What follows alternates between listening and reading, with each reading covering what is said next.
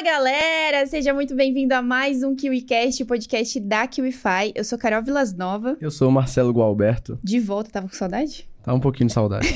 um pouquinho. E se você ainda não conhece o KiwiCast, é o podcast que traz toda semana pessoas que fazem dinheiro através do marketing digital. E hoje nós estamos aqui com um cara que é estrategista digital, especialista em funil, tráfego e inside sales. Está no digital há 5 anos e já faturou mais de 50 milhões de reais atuando nos bastidores de grandes negócios, gente. Seja muito bem-vindo. Jonatas Rebelo! Uh! Olha Obrigado. o batuque. Easter eggs. obrigado, obrigado, Carol. Obrigado, Marcelo. Muito bom estar com vocês aqui. É, vamos bater um papo, né? É isso. Vamos bater um papo. Já abre a cerveja aí, que hoje o negócio O negócio é bom. é, hoje o negócio é de pagode. A Carol tá trilha sonora aqui. Ô, mas, Jonathan, a gente sabe que você teve um, um passado artístico. Já É. botando aqui um pouco desse batuque no meio. Mas conta pra gente um pouco da sua trajetória e tudo que você fez antes de conhecer o digital e como é que você conheceu esse mercado, né? É, eu sou pagodeiro, né, cara? Eu, eu toco desde criança. E aí eu tive um grupo, é, chamava Opção 3. Talvez a- algum de, algum de vocês, alguns de vocês que estão assistindo aí devem até conhecer. A gente teve uma música nossa que tocou muito no Brasil, chamada Lágrimas Não Vem, né? E a gente tava até conversando antes de começar a gravar. Carol, nossa, eu já ouvi na rádio essa Aham. música, né? 105 FM. É, tá vendo? E, e aí a gente teve um período muito bom, cara. A gente, assim, posso dizer que a gente viajou o Brasil inteiro, é, tocando tal. Pra você ter uma ideia da proporção que eu tô falando, o cachê da Opção 3 naquela época, 2011, isso, isso que a gente tá falando, gente, 2011, 2012, é, chegou a 50 mil reais por show. E foi um período, assim, fantástico. A gente viajou, conhecemos, conhecemos vários artistas e tal, e beleza. E aí o cantor, no final de 2012, 2013, resolveu sair, fazer carreira solo, etc. E aí, como todo mundo sabe o que acontece com um grupo quando o cantor sai, né? A gente começou a ver o barranco acontecer e aí vai diminuindo e tal. E mais trazendo isso pro, pro aprendizado, né? Meu, meu aprendizado pessoal, eu tava ali vivendo o processo de quebrar o meu primeiro negócio. Então eu posso dizer que eu já quebrei uma empresa. Porque apesar de, ah, é grupo, etc., mas é uma empresa, cara. São mais Uhum. de 20 pessoas trabalhando, é família de todo mundo, é salário, etc., Sim. é custo. Então, é... e aí a gente veio descendo o, o- o- essa, essa ladeira na música. E quando chegou em 2018, a gente já estava numa situação assim muito apertada, os shows cada, valendo cada vez menos. Eu estava numa situação financeira muito ruim, assim. Eu costumo dizer que eu devia para duas pessoas, Deus e o mundo. Não tinha mais ninguém para dever. E aí, é... aí beleza. Aí a gente era mais ou menos junho de 2018, a gente armou uma, uma turnê na, na Bahia e, e eram para fazer 12 shows. Ó, pra vocês terem uma ideia já de como era como o valor foi descendo. Em 2012, o nosso cachê era 50 mil reais por show. Em 2018, nessa turnê, a gente ia fazer 12 shows por 90 mil reais. Uau. Então, era uma. Era, já tava bem apertado. Uhum. Beleza, marcamos a turnê, tudo, né? Divulgando tudo. Aí a gente. pe- Pegamos, nós pegamos o avião, fomos para Salvador. Na hora que a gente desceu no aeroporto, começou a divulgar a greve dos caminhoneiros. Nossa. Como é que foi a greve dos caminhoneiros para cá? Bom, eu, eu morava em São Paulo, né? Eu lembro que quando eu tava no auge, eu tava viajando pra Minas, a gente não achava posto de gasolina. Cara, Foi que péssimo. loucura. É, foi Eu um lembro disso, caótico. Você estava em Salvador nessa época ou você estava aqui já? Tava 2000 e 18. Salvador. Tava Então- quase indo morar em São Paulo. Cara, passava no jornal lá assim, fulano mata fulano porque roubou gasolina do carro. O, o, o mercado não tinha nada, era papel higiênico e limão que tinha no mercado. Você Meu. Walking Dead total. Total. E aí, resultado dos 12 shows que nós íamos fazer, fizemos quatro, porque as pessoas não tinham. Foi cancelando, porque as pessoas não tinham nem como sair de casa. E aí, no final das contas, a turnê que era para faturar 90 mil reais, nós voltamos para casa com 15 mil reais negativo. Meu. Deus. Devendo 15 mil. Sério? Porque você tá indo para lá pra turnê, você tem os custos já. Uhum. Aérea e tudo mais. É, hotel, equipe. E aí não aconteceu. Nenhum show.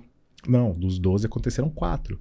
Mas o custo, Sim. a gente pagou os custos e ainda faltou 15 mil para pagar os custos. Nossa. Nossa. Então eu cheguei em casa é, e aí na época eu tinha meu meu filho, eu tenho dois filhos hoje, tenho um terceiro chegando, mas os meus dos meus dois meninos eu tenho o En- o Enzo e o Henry, o Henry era pequenininho.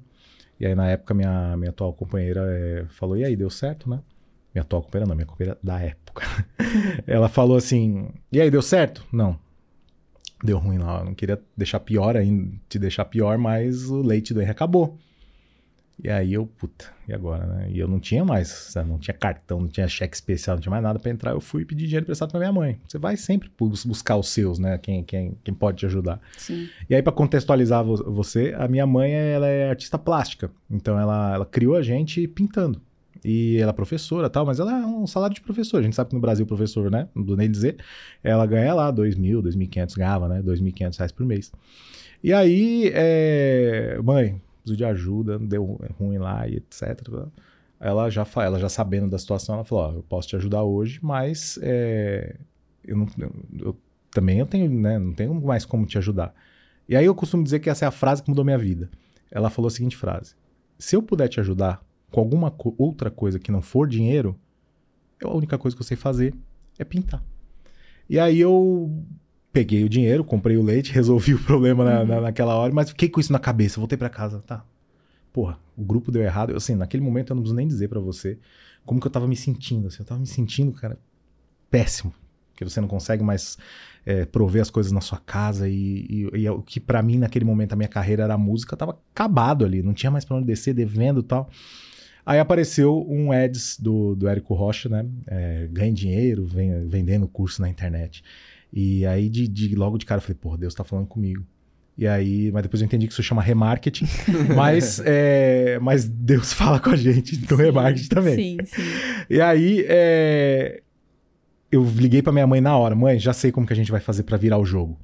A gente vai gravar um curso online seu. Pensa, eu já era músico, eu já era o, o da pá virada na, na, A minha mãe só olhou e falou. Nada mais vai surpreender. É, falou que. vamos lá. curso. Tá bom, vamos fazer.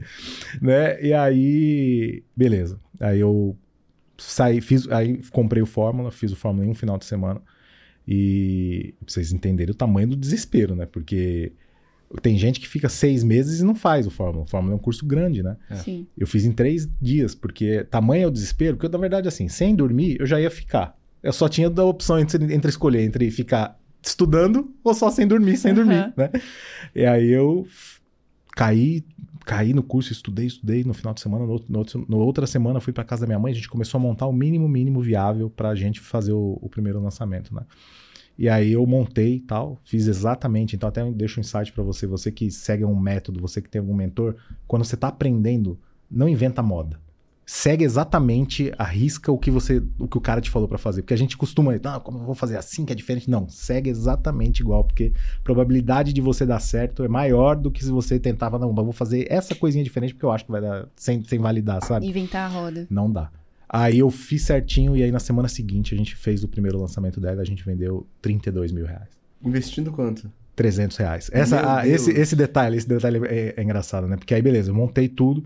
E aí eu falei, pô, Bom, agora preciso fazer o lançamento, mas preciso de dinheiro. Minha mãe já não tinha mais, eu também não preciso nem dizer, aí eu fui no meu pai. Preciso de dinheiro. Aí meu pai já, pô, esse negócio de digital, cara, isso é pirâmide, sai disso aí. e aí, sabe aquelas crenças dos sim, mais sim. antigos, né? E aí ele pegou e falou: ah, tenho 300 reais aqui, é o que eu tenho. Sabe quando ele já empresta dizendo, perdi? Uhum. Tó, tó aí, 300. Desenganado. Ah, tó.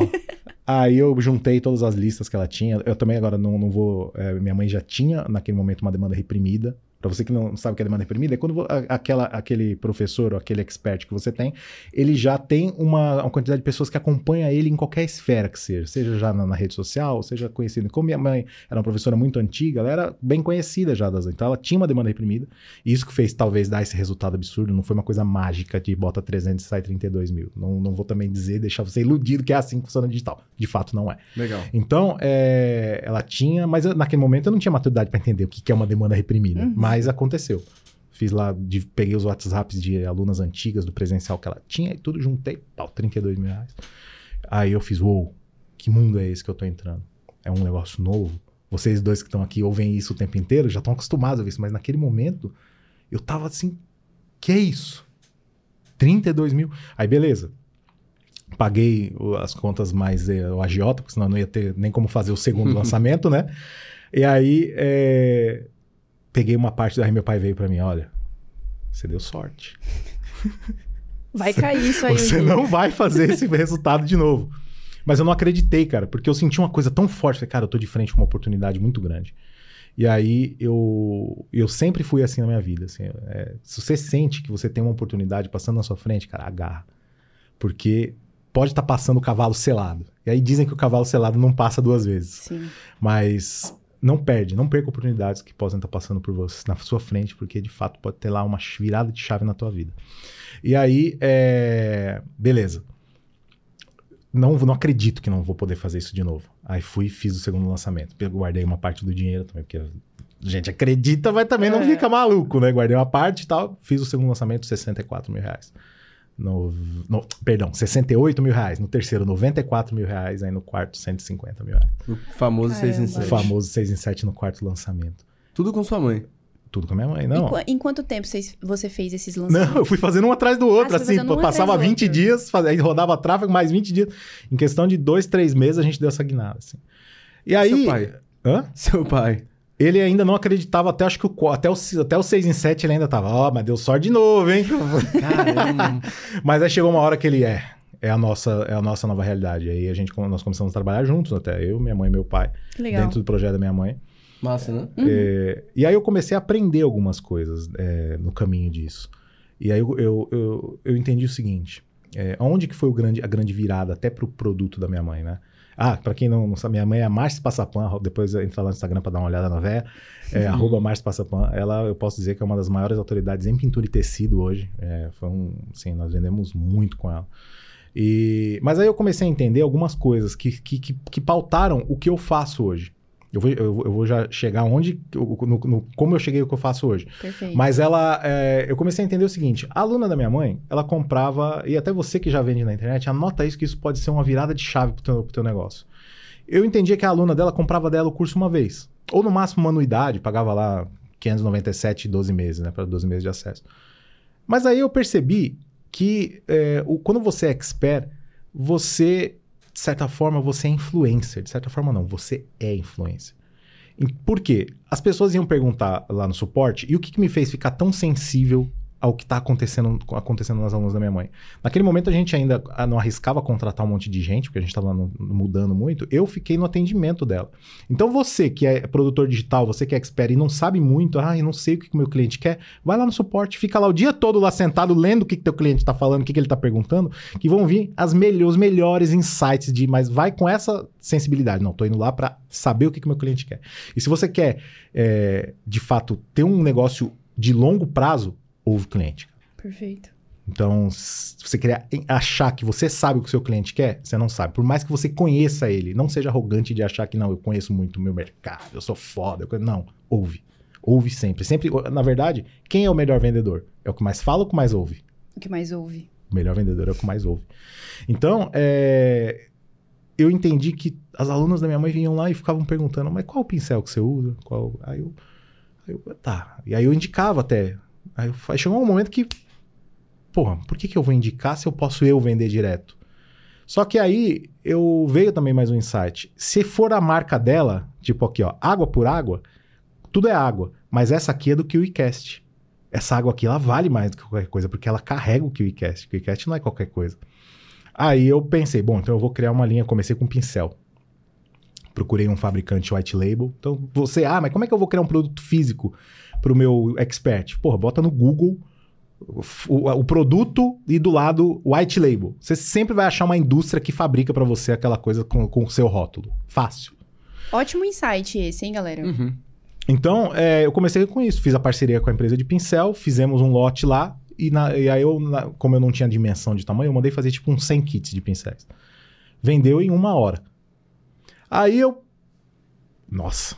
Aí o que aconteceu? O fabricante lá, eu fui lá e pedi outro lote para ele. Falou, agora eu preciso de mais 500. Aí o fabricante falou, tá doido. Não é assim do dia pra noite, pra noite pra fazer um negócio. Ele, ó, vou poder te entregar daqui a 15 dias. Aí eu pensei, o que, que eu vou fazer durante esses 15 dias? Aí eu fui e comprei da Tigre. Pra você entender o que eu tô dizendo, a Tigre, no pincel, é a Nike do tênis. Sim, sim, sim. Então, aí o que, que aconteceu? A, a aluna queria comprar o pincel da Márcia Passapan, eu falava, ó, tô sem estoque no momento, mas eu tenho esse aqui da Tigre. A cliente falava o quê? Não, Não quero. Quer eu quero dela. Aí eu entendi que quando você tem um expert e ele passa autoridade para aquele produto, aquele produto vale mais até do que uma grande marca. Aí na minha cabeça fez pum. O negócio se chama marca própria. E aí eu comecei a criar tudo da, da, da, que envolvia o universo do cliente dele. E aí foi aí que começou a abrir a minha cabeça para uma coisa que chama ecossistema, que é o que eu sou especialista hoje. É, quando falar, você é especialista em funil. Funil é uma coisa, ecossistema é mais macro ainda, é mais abrangente. Inclusive, e... entrando nesse assunto aí, aproveitando o gancho do, do flow que você está trazendo, explica pra gente de forma simples o que, que é um funil de vendas. Um funil, cara, ele. Assim, vamos, vamos falar em, antes de falar em funil, a gente tem que falar em nível de consciência. Boa. Falando em pessoas, sempre tem pessoas que não sabem que tem um problema, tem pessoas que sabem que tem um problema. E quando eu falo problema, pode ser alguma coisa. Entenda assim, entenda assim, ah, eu não sei o que, que eu posso fazer para dor nas costas, ou eu não sei o que eu posso fazer para andar de avião, ou sabe. Mas tem pessoas que sabem é, a solução para que, que, que têm é, noção daquela, daquela, daquela dor e tem pessoas que já sabem até o que ela precisa para aquela dor. Mas talvez ela não sabe que você possa ter a solução para aquela dor dela. Uhum. E trazendo a pessoa no funil é exatamente trabalhar com ela essa descoberta. Primeiro, num primeiro momento, um funil de marketing. É, é, a gente não pode misturar as coisas, porque existe funil de marketing e funil de vendas. Boa. Quando a gente está falando em funil de marketing, a gente está trabalhando exatamente isso a elevação do nível de consciência, de tirar o cara do inconsciente para aquele problema que ela tem, que ele tem e levar ele para a consciência que primeiro tem solução aquilo que ele tem e eu posso ser a sua solução. E aí naquele momento você traz ele para um funil de venda. Aí o que é o funil de venda? É você ir carregando ele entre as várias soluções que você pode oferecer para ele. Então você não necessariamente, então você que está assistindo a gente aqui que, ah, eu, eu, o que eu vendo na internet? Não, eu vivo de lançamento, eu tenho um produto só. Sinto dizer que você está deixando um monte de dinheiro na mesa. Porque quando você mapeia o teu, o teu, a tua persona, cara, a minha persona é a Carol, e eu resolvo determinado, é, determinada dor da Carol. A primeira pergunta que eu, produtor, tenho que fazer, quais outras soluções laterais a essa principal que eu ajudo ela, eu posso também ajudar? Porque naquele momento que a Carol entende que eu sou uma autoridade naquele assunto, é, ela vai me ouvir se eu tentar ajudar ela em outras coisas relacionadas àquele primeiro. Então também não pense que você a, ajuda a Carol com maquiagem, não vem querer vender sapato para ela, porque ela não vai entender bem. Mas se você vende maquiagem, fala, ó, oh, mas eu tenho também um creme aqui que vai cuidar da tua pele. Pô, maquiagem, creme, faz tudo sentido, entra mais fácil na cabeça da Carol. Então, é, usando bem a Carol como exemplo, sim, né? Sim. E aí, é, é isso. Então, quando você começa a abrir o guarda-chuva em volta daquela, daquela atenção, interessante uma coisa. É, agora, em, em, nessa era que a gente está vivendo aqui, 2020, 2023, o maior ativo que existe se chama atenção. Estávamos conversando sobre isso, inclusive, na limusine, né? É. O maior ativo que existe hoje se chama atenção. Como que eu posso dar esse exemplo para você? O iFood. O iFood, ele é dono do restaurante? Não. Não. Ele é dono da empresa de motoboy? Não. Mas o iFood, ele tem um, um, uma engrenagem que tem o quê? A sua atenção. Porque quando você sente uma fominha em casa, você lembra de quem? Do iFood. E eu tenho certeza que agora que você falou iFood, você pensou no iFood com a musiquinha ainda. Eu iFood. Eu juro que eu pensei. pra você ver como a Já fixação foi. de marca é tão forte. Eu não pensei na música, mas a logo veio pá, vermelha, assim, ó. É isso. Ah. E tudo faz sentido. Foi pensado. Se vocês pensam que tem um bobo do lado de lá, não tem. Não. Então a musiquinha, a, a cor do logo e a forma que foi colocado, tudo foi tudo para ele ficar grudado na tua cabeça. E aí o que, que ele tem a sua? Atenção. E aí com a sua atenção, ele faz o que ele quiser. Porque aí ele, é, é, ele é, quem tem o cliente é o dono do jogo. Quem tem a atenção do cliente é o dono do jogo. E aí ele vai, ele tem o cliente, ele vai lá e chama o restaurante, cobra uma porcentagem absurda do restaurante para trabalhar. Ele chama o motoboy, ele, ele, ele fecha o motoboy, paga um, um valor ridículo para o motoboy e ele ainda pega uma porcentagem da, da, do cartão de crédito e ele ainda, se você fizer a assinatura, ele cobra de você também. Olha só, ele ganha de todas as pontas, só porque ele tem a atenção do cliente. Ah, então, incrível. esse é o, é o que, esse é o negócio que faz funcionar a engrenagem. Quando você entende que, beleza, eu tenho o cliente, a partir daí eu faço o que eu, aspas, o que eu quiser. Então, é, você tem lá o seu. Ah, mas eu tenho, por exemplo, eu até usei isso como exemplo no no outro dia que a gente estava numa mesa conversando. E aí ela, a, a, a expert, ela fala com mães. E ela fala especificamente de amamentação. Aí eu, eu falei para ela, tá, mas o que mais você pode ajudar? Pô, se ela é mãe, por que, que você não, não, não fala de roupa de bebê? Né? Não, não, não faz. Ah, mas porque vai me dar muito trabalho. Eu falei, mas você não precisa. Procura uma loja de roupa de bebê, faz uma parceria com a loja, vira afiliada da loja. E aí você já tem o cliente. Óbvio que você fala, ó, eu que cuido aqui da amamentação do seu cliente, etc, do seu cliente, ó, perdão, do seu filho, é, eu tenho essa loja de roupa aqui com essas roupas que são incríveis, etc. Cara, uma boa porcentagem da sua audiência vai comprar, porque você disse. E aí foi assim que a gente evoluiu o negócio da minha mãe. A gente, na verdade, no caminho, o e-commerce da minha mãe se tornou maior até do que a própria escola dela. Uau. Porque a gente entendeu que o, o LTV do produto físico é, um, é naquele, naquele posicionamento, daquele jeito, é maior até que do digital. Então, é, como foi estruturado o negócio dela? Era anuidade. Só que durante todos os meses eu vendia produto físico, dali a 12 meses, outra anuidade. Dali mais 12 meses vendendo produto físico, outra anuidade. E assim a gente foi levando o, o, negócio, o, o negócio dela. Até que, uns dois anos depois, a gente está aqui em 2020 para 2021 ela chega com a segunda frase que mudou minha vida de novo. Ô, velho, pra falar frase forte. é mãe, né? Não É. tem jeito. Filho, eu tô cansada. Porque pensa, eh, minha mãe, ela é pra, pra artista plástica, cara. que cuidar aqui na App Store. Eita, a Siri tá ouvindo a gente. Olha, gente, depois falam que o algoritmo não persegue a gente, né? Persegue tudo. Daqui a pouco eu tô aqui vai começar a aparecer anúncio da velha pra mim. Aí, é, ela depois de desses dois anos trabalhando, ela, ela, minha mãe não dá valor pra dinheiro.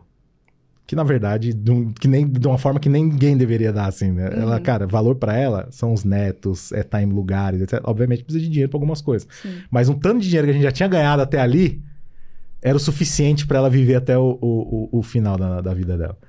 Então, é, olha, eu, eu quero viver com meus netos, com meus filhos, filho do meu irmão, né? É, a minha, aí a frase, a minha carreira tá acabando. A sua que tá começando. E aí é louco, né? Porque você fala, pô, não, eu sou pai, eu sei como é isso. Você sempre quer trazer o seu filho pra baixo da asa. Ela foi tão sábia que ela foi e me chutou. Pá, se vira, vai fazer uma coisa da tua vida. Perfeito. E foi aí que eu abri minha agência. Porque eu, eu saí debaixo do negócio dela e falei, bom, então agora que eu já aprendi a ganhar dinheiro com a internet, já impedi- aprendi a, a movimentar esse, essa engrenagem, eu vou abrir minha agência e vou começar a fazer o que eu faço com ela para outros experts. E aí foi assim que eu caí no mercado. Aí eu comecei com nutricionistas e. Nossa, são vários. Ho- Hoje, hoje na agência nós temos oito experts e temos mais 12 produtos físicos que nós cuidamos. Então nós cuidamos é, aproximadamente de umas 20 marcas. Porque para mim o expert é uma Sim, marca sim. também, Sim, né? sim, é Nós uma marca cuidamos de umas pessoal. 20 marcas na, na agência hoje. Hoje nós temos 30 e 32 pessoas trabalhando. Incrível que, Que você massa. saiu de uma situação super precária. Sua mãe te deu a luz ali com a. Com a com Duas vezes, né? Duas que deu, primeiro deu a vezes. luz, depois Virou deu a um luz de novo. Exato, mas aí você é, virou um business familiar, você mudou a vida ali de todos eles e trouxe eles juntos. Então, isso é muito legal, é uma história diferente que a gente. Bem especial mesmo, Sim. parabéns. É, e, a gente, e aí, na verdade, é, aí até perguntando, mas e aí, como que tá sua mãe agora? A gente desacelerou bem ela, pra ela ter. É, porque assim, quem é expert sabe o que eu tô dizendo. Na hora que você. E vocês têm essa rotina também, gravar, gravar e vídeo e tal e tal. E cansa, de fato cansa. É outro lado da moeda do digital. Não, é legal, o dinheiro, o carrão, etc. Mas ninguém bota também, ah, eu tenho que gravar até quando eu não quero gravar, né? Sim. É. Então é, é o outro lado, mas é, a gente desacelerou bem para ela ter uma qualidade de vida muito, muito boa e só é, viver a vida que ela quer. E eu posso dizer hoje que ela tem uma vida melhor porque eu, eu nós nos ajudamos. Ela Legal. salvou minha vida e eu ajudei ela a, a ter uma, uma condição melhor. E foi assim que nasceu a Proact, que é a, a minha agência que faz isso. Que, o que, que faz sua agência? Criar ecossistemas. É muito mais do que funil. Legal. É muito mais do que a gente pensa. Acho que isso falta é, bastante no digital hoje. Você pensar no seu produto digital, no seu expert, como um negócio. E não como uma forma de ganhar dinheiro. O, o, o, o- eu vejo que o, até o digital nasceu um pouco disso no Brasil. Ah, é um renda extra, forma de ganhar dinheiro, ganhar dinheiro fácil, etc. Dá pra f- ser tudo isso? De fato, eu vou- não vou mentir dizendo, não, não dá, dá, dá pra ser tudo isso. Mas se você quer trabalhar isso com seriedade e principalmente longo prazo, tem que pensar como negócio. Ainda mais no momento que estamos do, do mercado, agora em 2023. É, o negócio hoje, assim, quem está me assistindo em 2023 deve estar sentindo a mudança, o tráfego ficando mais caro, a conversão menor do que era em 2018, quando eu entrei. Eu imagino, é, eu sou muito amigo do Bruno Jimenez, né? E, e quando eu comento disso, o Bruno fala assim: é que você não sabe quando era quando eu entrei. O Bruno entrou no digital em 2012. É antigo também. Eu- o Bruno fala assim: o lead em 2012 era 50 centavos. Hoje, cara, um lead em média aqui a gente paga 5 reais, não é 50 centavos. Então é. Então, tá evoluindo o mercado, o mercado tá ficando mais competitivo e, e quem não atualizar o seu, quem não atualizar o seu modelo de negócio tende a quebrar no longo prazo. Então, a gente está num momento de mercado que eu vejo como um momento para o digital de muita atenção. De você estar muito ligado em número. Tocar o seu negócio baseado em dado. E não em achismo, não em chupar o dedo e sentir o vento, sabe? Uhum. Tem que ter dados, tem que analisar, cara, como que estão os meus dados como empresa, quanto realmente dá lucro. E é isso que eu acho que o digital às vezes acaba é, deixando a gente meio tapa os nossos olhos se a gente não tiver essa, essa, essa, essa, esse cuidado.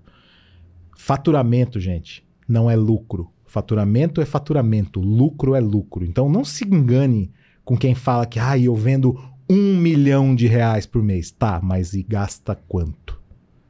Quanto sobra pro bolso? Esse é o valor que realmente vale. Sim. É, a gente tá vendo agora uma mudança no mercado onde o digital tá se profissionalizando como qualquer outra área, né? A gente tem todos os negócios físicos e aí o digital surgiu como uma grande oportunidade. E agora quem não tá se profissionalizando vai ficar pelo caminho e a gente já vê isso acontecendo, né? E a Carol a gente recebe dezenas e dezenas de pessoas e a gente ouve as histórias, né? Mas assim, Cara, Diga. um dado, um dado legal que eu vi hoje de manhã no, no Instagram do Ricardo Amorim. Na, da pandemia pra cá, foram criados 10 milhões de CNPJs. E, esse, e aí no dado que ele traz, já foram encerrados 5 milhões. Caramba. Ou seja, vamos entender, vai, é óbvio que a gente sabe que CNPJ não é empresa definitivamente, mas trazendo a, a curto prazo, a curto prazo não, a, a grosso modo, metade de quem veio da pandemia pra cá já quebrou. Né? Porque eram só oportunidades, não eram negócios de verdade, né? Pois é. O pessoal tava tentando. Mas então, a gente vai falar um pouco de ecossistema, que é uma das suas especialidades, mas antes, finalizando aquele gancho que a Carol abriu de funil, e as pessoas querem aprender com funil com vocês, inclu- inclusive alguns mandaram as perguntas. Uhum. Jonatas, o que é que não pode faltar em um funil de vendas? atender de fato a necessidade do cliente. Então, assim, como é que eu começo a criar um, um funil? Como é que eu com, com- com- um, ecossistema? Na verdade, assim, o que funciona muito bem não é um funil, é um, é um empilhamento de funis. Então, o que, o que é isso que você está dizendo, Jonas? É, vamos lá, eu tenho um produto. E para vender esse produto, eu não tenho que ter só uma forma de vender ele. Normalmente, eh, muitas pessoas hoje usam, ah, não, eu faço lançamento do meu produto. Então, eu lá, cada três meses, eu abro o carrinho, etc. Não, isso coloca o teu negócio em risco. Você tem que ter várias eh, metodologias de vendas, funis, acontecendo ao mesmo tempo. Então, você tem que ter o seu funil de marketing acontecendo, ou seja, em paralelo a tudo isso que eu estou dizendo, você tem que ter lá o seu conteúdo, eh, tudo rodando, ah, atraindo gente nova para a tua base. Então, anota isso. Você tem que ter uma base de pessoas engajadas na tua causa, no teu produto, naquilo que você vende, naquilo que você prega. E isso tem que estar rodando evergreen o tempo inteiro. Independente se você está vendendo naquele momento ou não. Vê, vê aí o, o Sobral, cara. O Sobral é um exemplo de resiliência do caralho. Ele pode estar com o carrinho aberto ou carrinho fechado, ele tá lá toda semana com a aula dele, todo dia ele tá investindo em pessoas para estarem na aula dele, porque ele sabe que quanto mais pessoas estiverem na base dele, mais pessoas terão, mais potenciais compradores terão na próxima abertura do carrinho dele. No Perfeito. caso dele, ele, ele mantém a estratégia de lançamento só como como funil de entrada, mas eu, na, na- na- minha forma de pensar, você tem que ter mais formas, não só lançamento. Então, você tem que ter lá um webinário perpétuo e tem que ter produto de aquisição. E no seu produto de aquisição, não necessariamente ele tem que ser digital. E Você pode ter produtos de aquisição como, é, com usando produtos físicos. Mas calma, como assim? Eu coloco um cara com produto físico no meu funil para depois vender produto digital? Sim. A gente fez isso com a- a- uma das nossas clientes na agência hoje, a Jéssica Pellegrin, né, que é uma Nutri. É, e a gente usa como um funil de aquisição dela um planner. Um planner de emagrecimento, é um produto físico. E aí a pessoa vai, compra o planner e aí daqui a pouco já está minha equipe falando com ela. É, e aí é onde o Inside Sales faz toda a diferença na- no andamento do funil, porque eu não dependo só de automações. Ah, não, para o cara andar no funil tem que esperar receber o próximo e-mail ou o próximo automação de WhatsApp. Não, eu tenho um vendedor lá que é, o cara quando entra no meu primeiro funil, ele cai dentro de um CRM e aí a partir de um... Para quem não sabe o que é CRM, CRM é um... É um um software que tem dentro da empresa que ele mapeia o teu cliente. Então, o teu cliente ele comprou naquele dia, automaticamente ele está lá dentro do, do sistema que vai dizer quem é ele, quando ele comprou, a hora que ele comprou e etc. E tem todos os dados dele.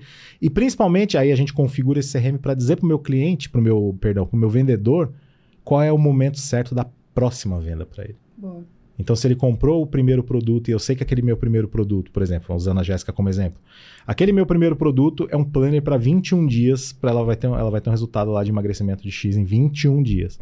Quando é que eu chamo a pessoa de novo? Eu já sei que durante os 21 dias ela vai estar tá consumindo aquilo. Aí vem um insight. Será que o cara que compra o meu produto consome o meu produto?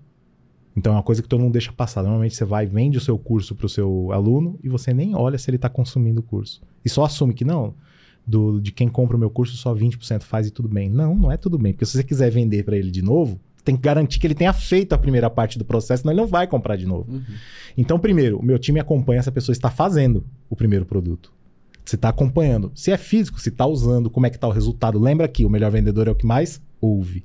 Sim. Então, meu time está acompanhando se ele está usando, se está fazendo sentido, se está dando certo. A partir do momento que a pessoa está, não, estou usando, tá bom. Beleza, você tem o seu próximo, óbvio, seu próximo passo, seu próximo produto, você precisa dar sequência.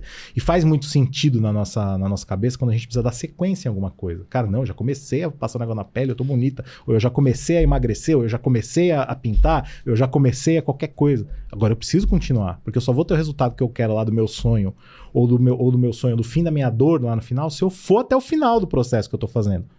E aí é, é assim que a gente tem que ir tratando o cliente, é, nos colocando como um alguém que vai acompanhar ele naquele processo de transformação que ele quer. Simples assim. Perfeito. A gente, a gente acompanha ele e aí a gente vai levando ele através das soluções que a gente que, que oferece. Inclusive, nos bastidores, você comentou com a gente também que os funis de escada não necessariamente são a melhor alternativa no cenário atual, né? Cara, eu não sei quem é que inventou isso, comenta, aquela escada de valor. Disso, comenta disso com a gente e aproveita e explica pra galera o que, que é um funil de escada de valor. Boa. O, a escada de valor é aquele negócio que alguém inventou, alguém ensinou, dizendo assim: não, ó, para o seu cliente começar a comprar de vocês, tem que vender um produto de 97, aí depois você evoluir ele para um de 297, depois 997, depois 2997. Primeiro que o 7 no final todo mundo usa e ninguém nem sabe por quê, né? Que aí falam que tem um estudo que o 7 vende mais que o 9, mas no final das contas ninguém nunca viu o estudo, né? É verdade, só falaram dele. Igual aquelas crenças de vó, né? É, tipo isso, é, né? Passaram de família em família. Tomar manga com leite, é. já sabe, né? mas ninguém sabe explicar o porquê. É, então, e aí, é... mas assim, você só você para ir crescendo é, na, na, naquela esteira, você tem que ir pagando mais caro e com a sua evolução, etc. Pergunta: por quê? Por quê? Não faz sentido. Eu, eu posso estar nesse momento, eu posso ter uma capacidade financeira maior e eu posso estar com uma urgência muito maior no, na, naquela dor que eu tenho. Eu não vou querer andar pela esteira inteira se eu sei que lá na ponta o produto mais caro é a solução que eu quero. Então, é, eu desconstruí essa ideia de, ah, não, o funil é você trazer o cara do produto de 97 até o de 2000. Não!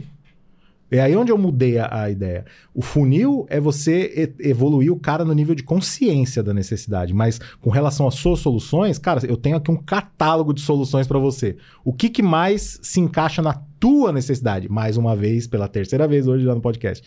O bom vendedor é aquele que ouve. Ouve, cara, você tem que perguntar pro teu cliente o que ele quer e não dizer para ele o que, que ele tem que ter de acordo com a estratégia que alguém te disse que tem que Perfeito. ser. Muito bom, porque quando a gente entra numa loja física, não é que a gente fala, não, você só vai comprar esse tênis se você comprar o mais barato antes. Cara, eu quero crer. escolher o que eu quero Exato. na minha loja. Você é vai comprar o chinelo, vitrine. depois é. você compra o tênis, não, é. não dá. Não, eu quero abrir, eu quero botar a mão onde eu quero pegar. Sim. E é meio que isso no digital. Criaram essa crença da escada, mas ela tá baseada em quê, né, no final é. das contas? A escada, ela, ela, ela não deve ser, na minha forma de pensar, ela não deve ser uma escada ela deve ser um ecossistema. É isso que eu monto. Perfeito. Então, ela, você tem lá todas as soluções.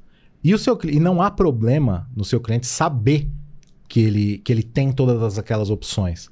Mas, é, inclusive, eu acho bom quando o meu cliente chega e ele, sa e ele sabe que existem lá várias opções para ele resolver os problemas. Mas, aí sim existe a questão de valor. Quanto mais completa a solução ou mais próxima for a minha relação com ele, eu- a minha, quando eu digo meu, eu expert, né? Eu dono do produto ou eu expert.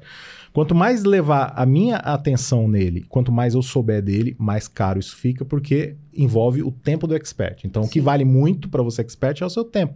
E o seu tempo não é escalável. Então, é, quanto mais próximo do expert, quanto mais personalizada for aquela solução, mais cara ela vai ser. Quanto menor for a conta, o, o- nessa balança, menor for o contato com o expert, e quanto mais pontual for aquela solução, ela pode ser mais barata. E aí ela serve como, como vários pontos. Então, não necessariamente o cara tem que ter comprado o produto de mil para depois comprar o de 5 mil. Ele pode já estar no 5 mil e ele pode ter uma dor específica.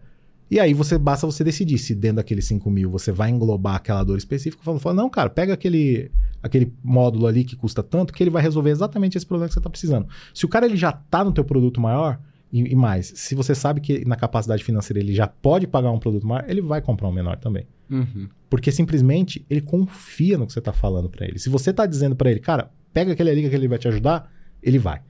Muito mais fácil convencer. Cara, é muito mais fácil convencer um cara que já é teu cliente do que um lead.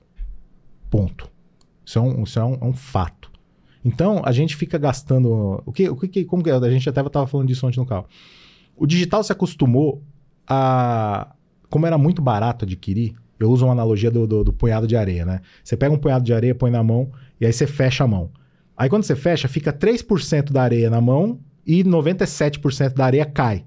E aí você faz esse. E aí vamos fazer essa analogia: areia cliente.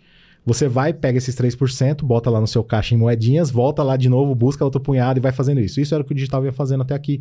Mas os 97, os 100% lá da areia, tá cada vez mais caro comprar areia para ficar fazendo essa brincadeira.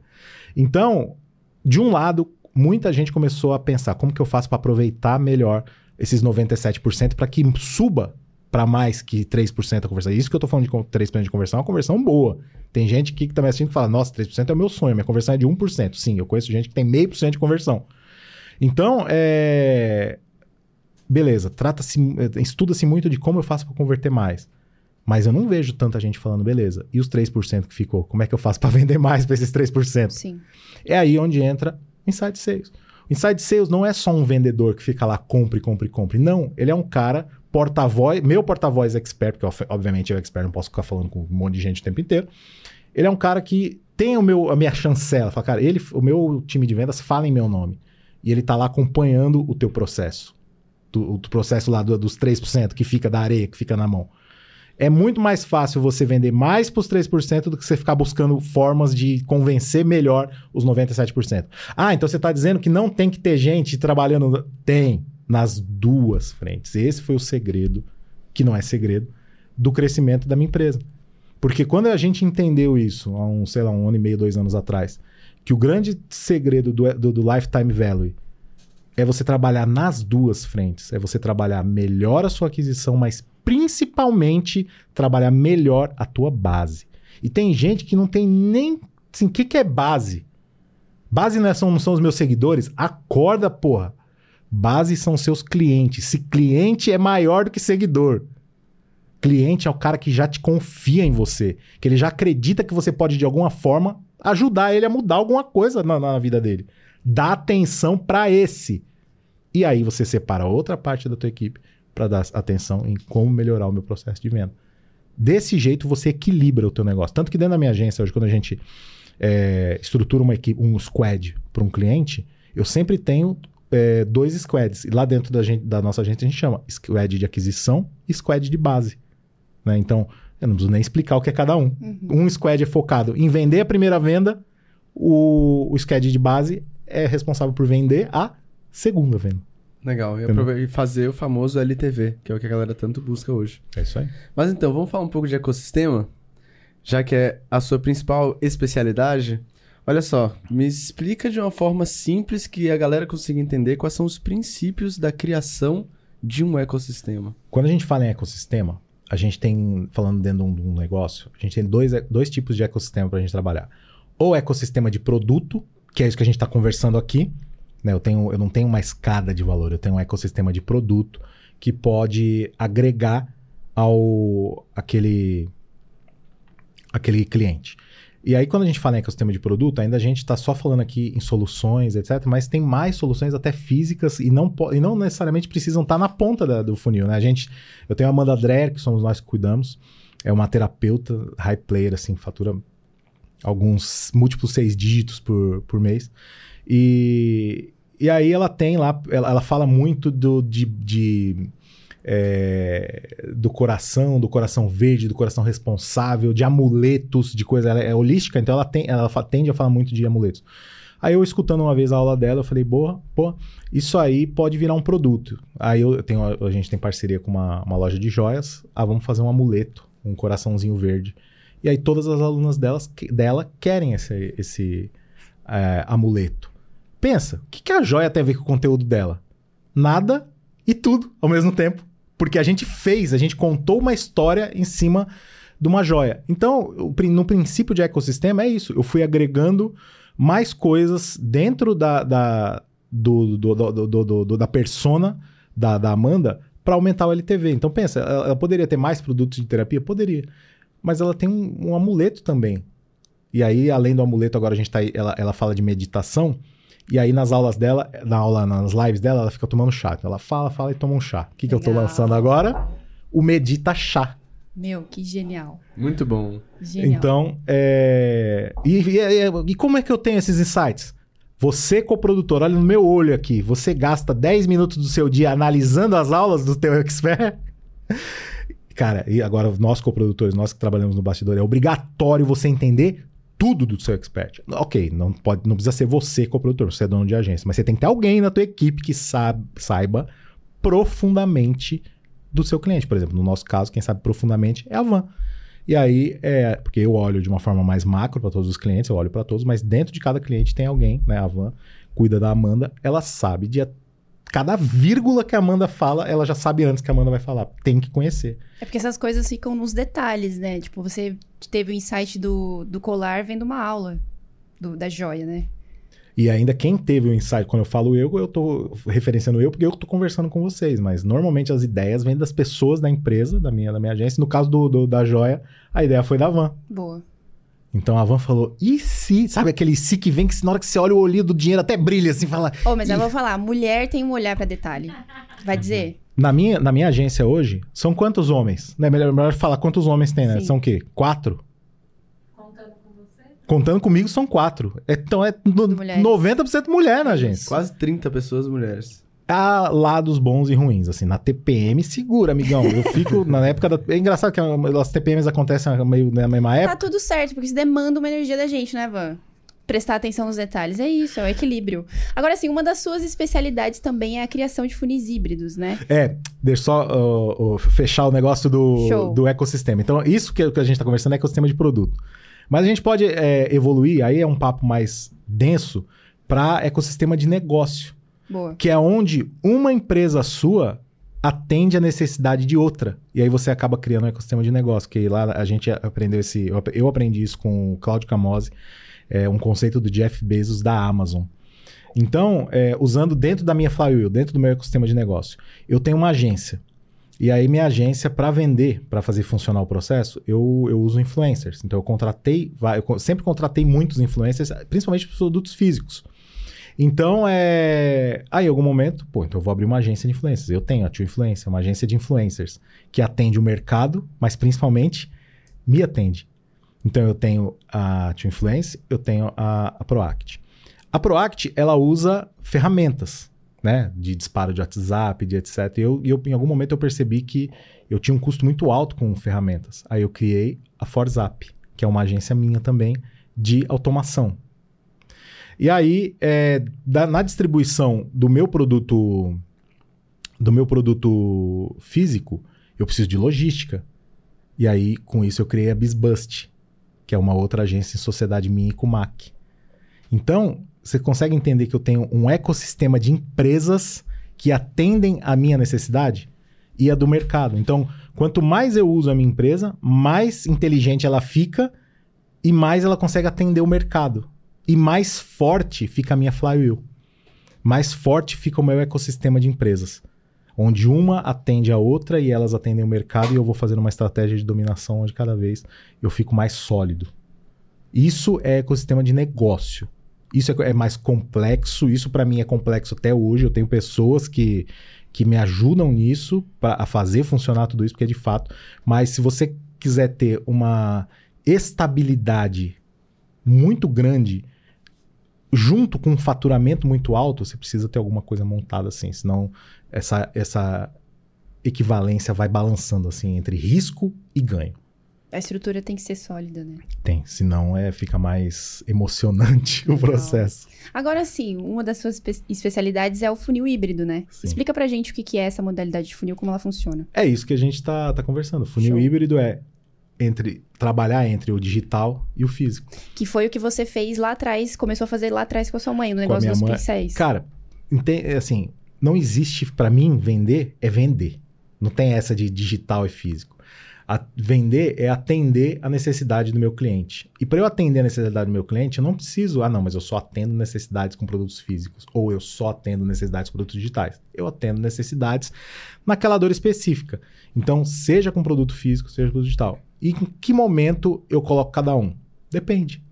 Tudo vai depender de como eu estudar o andamento do, do, do meu cliente. Então, de fato, fato, fato, sempre é teste e sempre é ouvir mais do que falar. Então, eu ouço Legal. meu cliente e aí tem funis que começam pelo produto digital, como esse da Jéssica começa pelo produto físico. O Planner foi um negócio que a gente testou, a gente vendeu muito Planner no ano passado. E, e começa pelo, pelo Planner de emagrecimento que cai num que cai em produto digital. Ou na Amanda, que começa pelo produto digital e cai no chá, e cai na, na- no amuleto, que cai em produto físico. E aí, é, não existe limite. Até onde eu vou? Até onde eu tiver vontade de é, atender a- a- aquelas situações do meu cliente e até onde vier, fizer sentido para mim como negócio. Então, de fato, ah, eu, eu preciso então ah, fazer tudo, tudo para o meu cliente? Depende, até onde você quer que teu negócio cresça. Então, negócio bom não é um negócio milionário, milio- bilionário. Não é esse o negócio bom. O negócio bom é o que te banca. Essa é uma sacada que eu aprendi com um tio meu, inclusive um tio meu muito rico. A gente, e eu, quando, quando a gente começou a, a, a crescer, né? Quando a nossa agência começou a levantar e dinheiro, dinheiro, dinheiro. Isso seduz muito, mas isso tem, a gente tomar muito cuidado com isso. E aí um tio meu veio perguntar pra mim, e aí, tá faturando quanto por mês? Eu falei, ah, uns- milhões aí. Aí ele, ele falou, tá, mas isso tá custando o quê pra você? Sabe aquela, aquele tapa na cara, assim, pá! Tá todo dia em casa, tá vendo teus filhos, como é que tá? Aí você, é, preciso rever algumas coisas. E isso de fato mudou muito, isso, principalmente do ano passado pra cá. Eu vim reguando mais o quanto compensa, quanto custa eu ter aquele dinheiro. Sempre vai custar alguma coisa, no mínimo o teu tempo. Sim. Na- no pior das dos casos, o teu tempo e a tua saúde. É esse é o algoritmo. Para ter mais dinheiro, vai custar teu tempo ou teu tempo e tua saúde. Então, se você encontra o meio termo de quanto você precisa para viver a vida que você quer, para que que você vai além daquilo? Só para dizer que você anda com o carrão, só para dizer, cuidado, gente. Isso todo mundo quer ser rico, sim, mas a preço de quê, né? Deixa o pensamento aí, deixa, deixa a reflexão para todo mundo. Você tem que ter a vida que você quer ter. Corre para ter aquilo. Mais do que aquilo, reflete. Faz sentido ou eu tô fazendo porque o mercado me puxa, a vaidade me puxa? Perfeito. Esse, é Muito o, esse é o lance. É muito bom você falar isso. E é um conceito relativamente simples, mas tem de ter muita maturidade para conseguir lidar. Porque é uma questão muito provocativa pro ego, né? De, vamos supor, você chegou num ponto ali que você considera ser suficiente, mas todo o seu ecossistema mostra que não é. E aí você se ilude e começa a viver uma vida que não necessariamente é o que você quer ou o que precisa, né? Então é um conceito simples, mas é difícil de aplicar, né? Precisa de atenção. Precisa de bastante atenção em si próprio, né? Sim. Precisa de autoconhecimento. É, é, nossa, é muito louco isso. Quando, quando você começa a conhecer, assim, é, com o meu andar, com o andar da nossa agência, cada vez mais eu tenho tido contato com bilionários. Né? Não, tô falando de milionário, não tô falando de, gente que anda de Ferrari, tô falando de bilionário, de cara que tem avião. Quanto mais eu converso com esses caras, mais eu entendo o quanto não faz sentido gastar a saúde para comprar Ferrari. Cara, vocês não fazem ideia, os, os- os- os caras que eu conheço assim, que anda de avião, você olha pro cara e fala, nossa, assim, simples, vive a simplicidade. Porque ele vive o que tem valor pra ele, porque ele já tem tanto dinheiro pra comprar o que ele quiser, que ele arruma outra coisa. E aí ele, e pra saber, mas qual é essa outra coisa? É onde o cara começa a estudar sobre ele. Porque, acreditem, eu conheço gente que tem milhões na conta e tá em depressão. Fala, mas como assim? O cara tá rico, ele pode comprar o que ele quiser. Como assim? Depressão é doença de rico. Todo mundo que fala isso é porque, né? É. Então, não é. Porque o cara é, tá, correu, correu atrás do dinheiro e che- chegou o dinheiro. E aí? E depois? E aí você tem que fazer, antes até do dinheiro, o que faz sentido. Da mesma forma que eu conheço pessoas que vivem só com o necessário pra comer e tá feliz demais. Tem, tem um amigo meu que mora na praia, sabe aquele o que usam até de clichê, não vai vender é, bijuteria na praia? Ele vive com, ele vive assim. Ele tá muito feliz. Ele tá errado? Não. Você Não. sacou? Uhum. Aproveitando que a gente entrou nesse tópico de dinheiro, você até comentou que o Bruno Gimenez falou, né? na minha época o lead era X Sim. centavos. Hoje, cara, como é que como você faz na sua operação para adquirir clientes pagando mais barato? São com uma coisa que a gente usa que é funil de aquisição. Então, dentro do. Agora, é, esmiuçando mais o funil. Dentro do da minha estrutura, sempre quando eu crio para um expert, eu crio três tipos de funil. Três tipos de funis que estruturam o negócio dele. Então, ele tem um funil de aquisição, um funil que eu chamo de funil principal, que são os produtos principais, e um funil high ticket. Então, o, o high ticket é uma coisa que entrou no radar agora do, do marketing brasileiro, do, do- do meio do ano passado para cá. Agora É todo verdade. mundo só fala do funil de high ticket. Só falam disso. Tem que ter. Ah, não, mas você só precisa ter funil high ticket. Olha a roubada de novo. Não. Porque você tem gente preparada para pagar os 10 mil. Num, do, né, exemplo de um funil high ticket. Mas você tem gente que só pode pagar os 200. Você só vai atender então de 10 mil? É. Então você tem que ter o funil de aquisição, o funil principal. Então, como é que eu faço para adquirir? É, usando várias estratégias de aquisição. Exemplo, o Planner é uma estratégia de aquisição. O, o Planner, ainda, assim- ainda splitando o lance do Planner, o Planner ou, ou eu vendo ele em e-book, ou eu vendo ele físico, mas a gente rodou uma parte do, do- inclusive a maior parte do Planner, a gente rodou ele no free mais frete.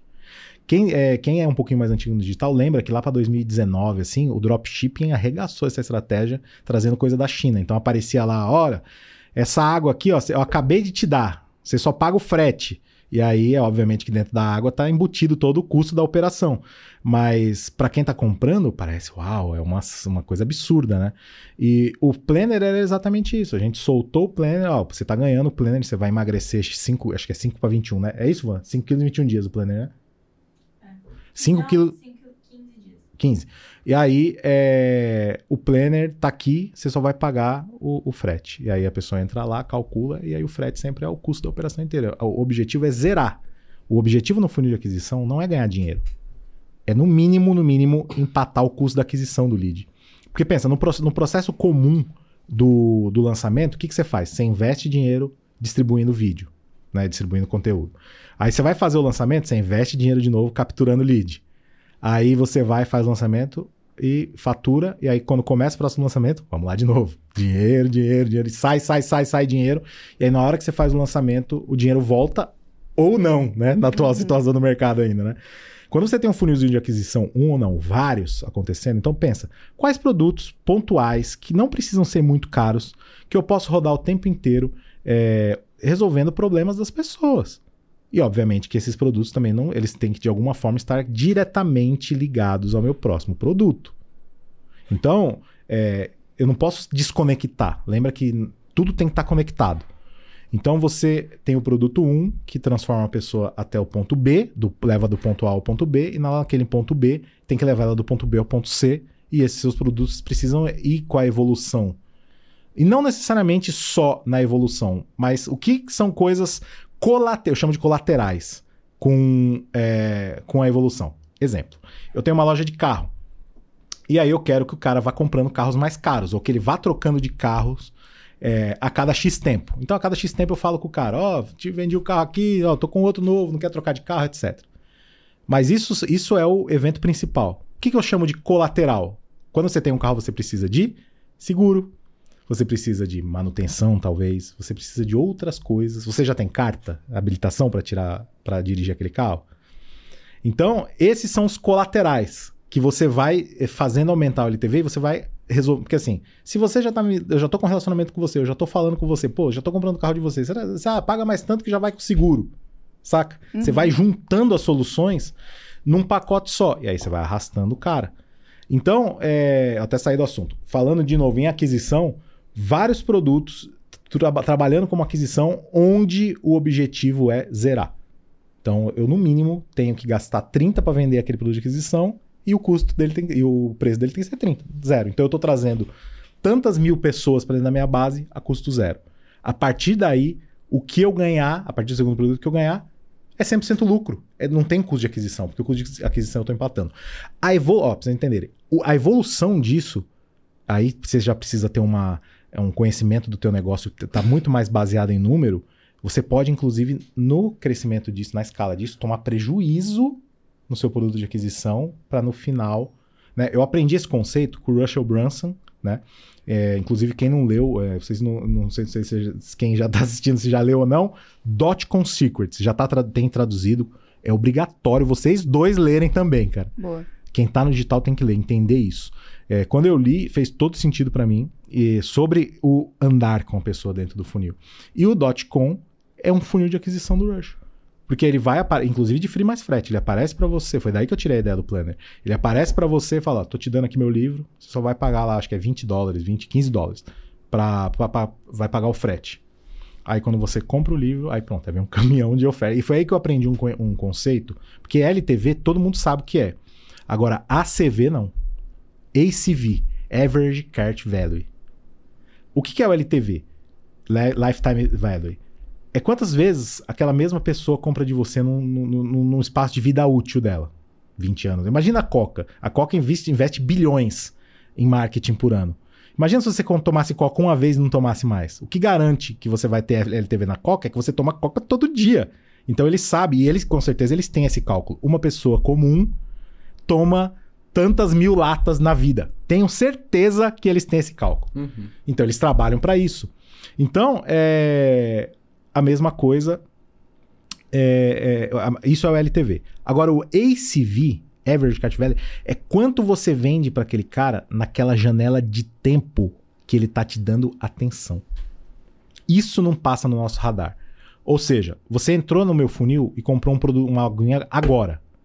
E aí você tá me dando atenção, você tá com aquilo na, a, a dopamina que tá na tua cabeça daquela compra, ela fica na tua, na, na, no teu sangue, eu acho que é, os estudos dizem que é de 10 a 12 minutos. Tá lá. Naquele momento, depois daquela compra, depois daquele momento que passa a dopamina, aí você já não tá mais tão predisposto a. não tá naquela, eh, eh, eh, naquela ansiedade de comprar. Se você pegar o cara naquele período, naqueles minutos, você vende de novo para ele, possivelmente.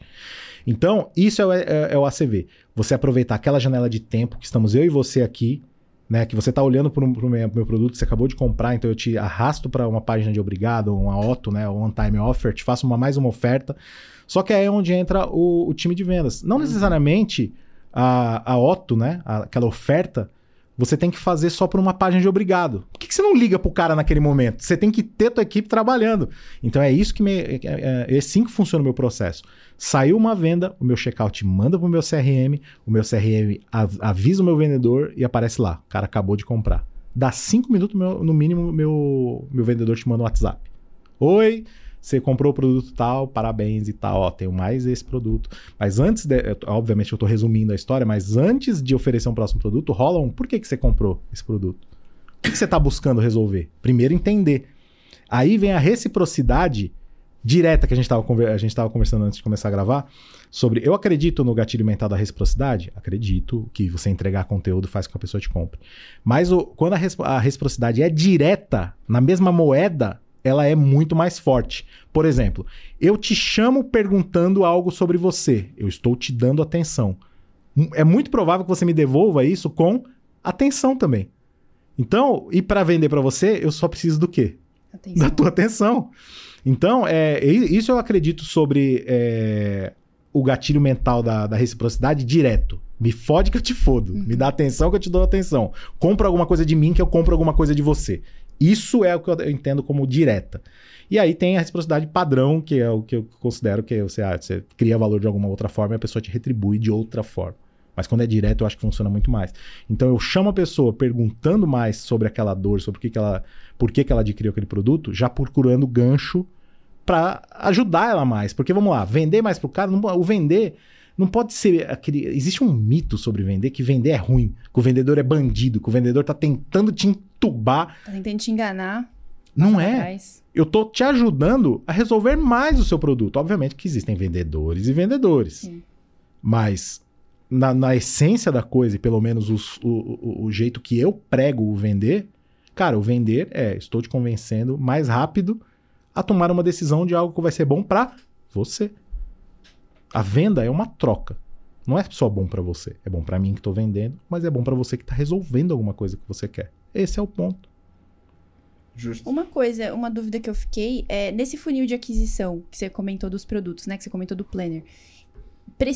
Para ter todo esse efeito, precisa ser um produto físico? Ou Não. pode ser um produto digital também? Pode ser digital. Então eu, eu uso muito o Planner como exemplo porque é diferente. Não é Sim. uma coisa que a gente vê, mas existe aí os tripwires, existe e-book, existe produto, até produto digital com menor valor que resolve uma coisa pontual. Mas aí a gente cai num- numa possível armadilha.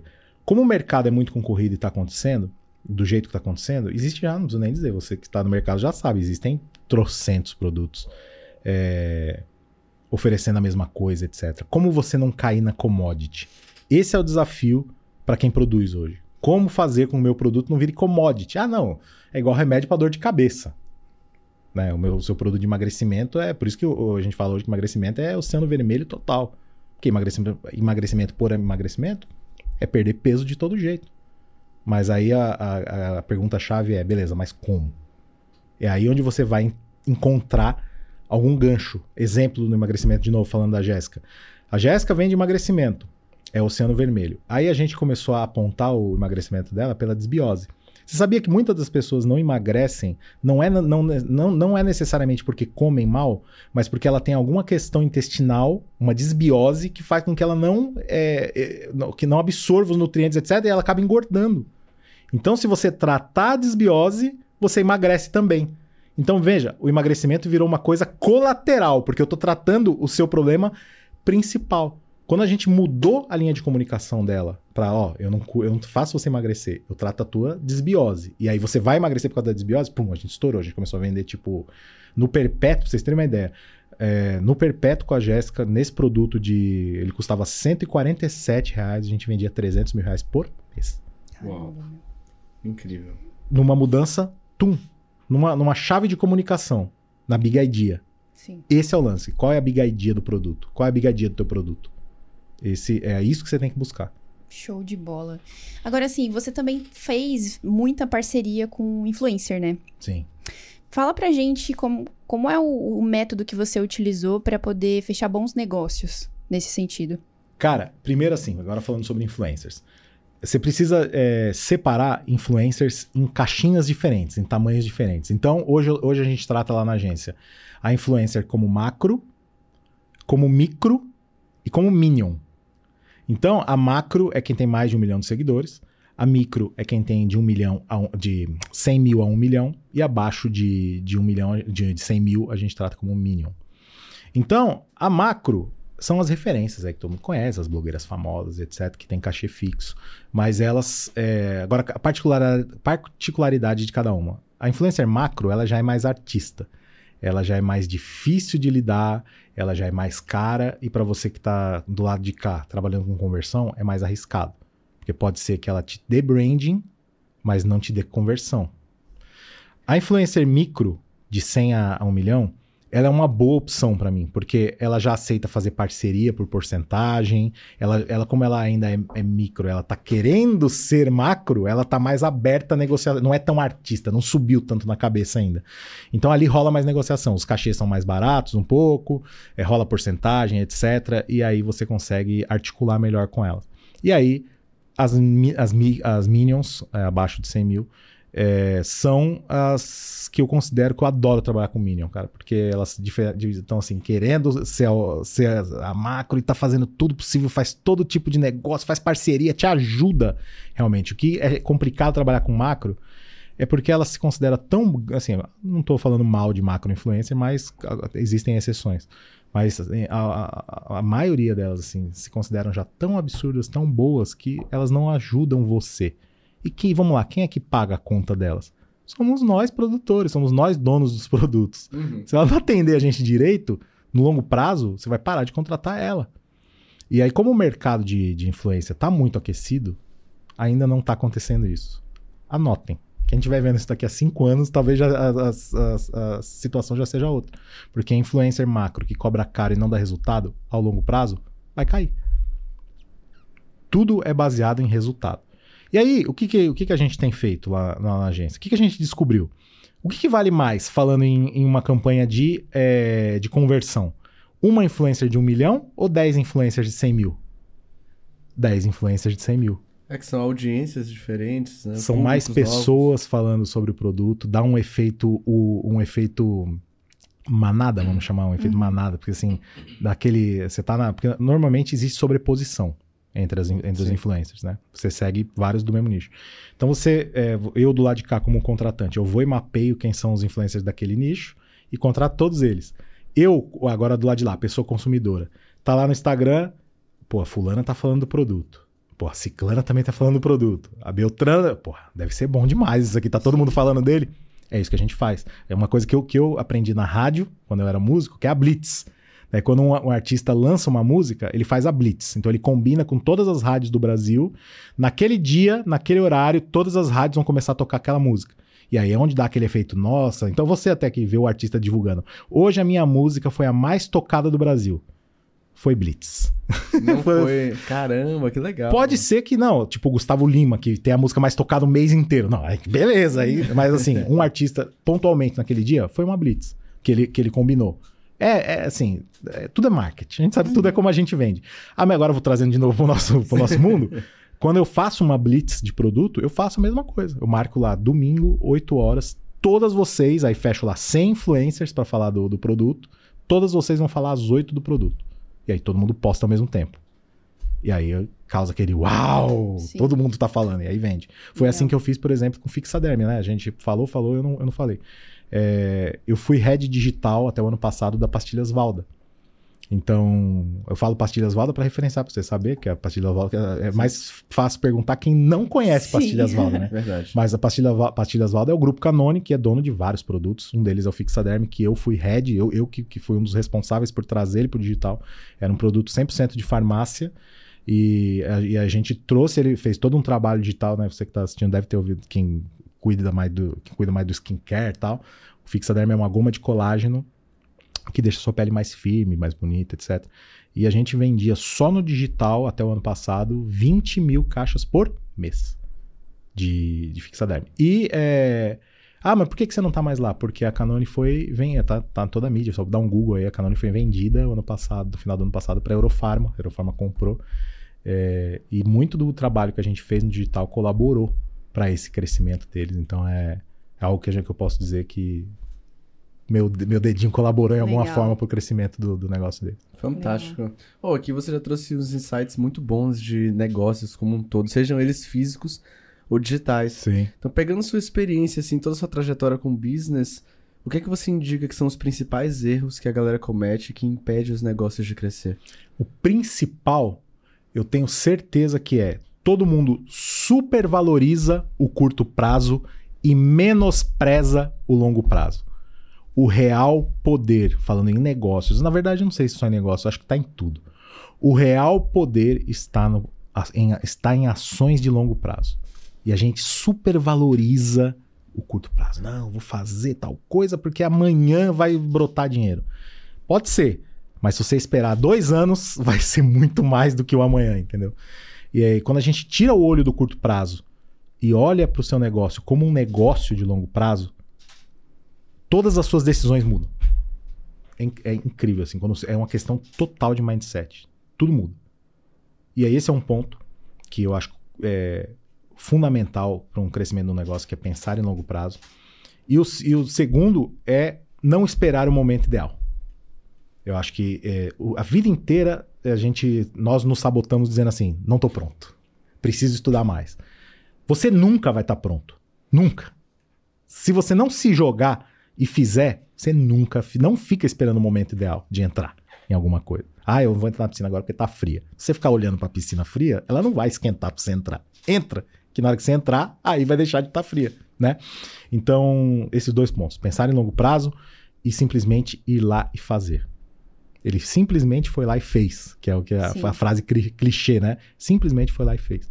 Então a gente, é, principalmente com essa onda do infoproduto, é, a, gente, nós- nós- a gente se sabota muito. Não, eu preciso fazer mais um curso, não, eu vou fazer mais esse, na hora que eu aprender mais esse, eu faço. Então o grande poder está em quem aplica, não está em quem aprende.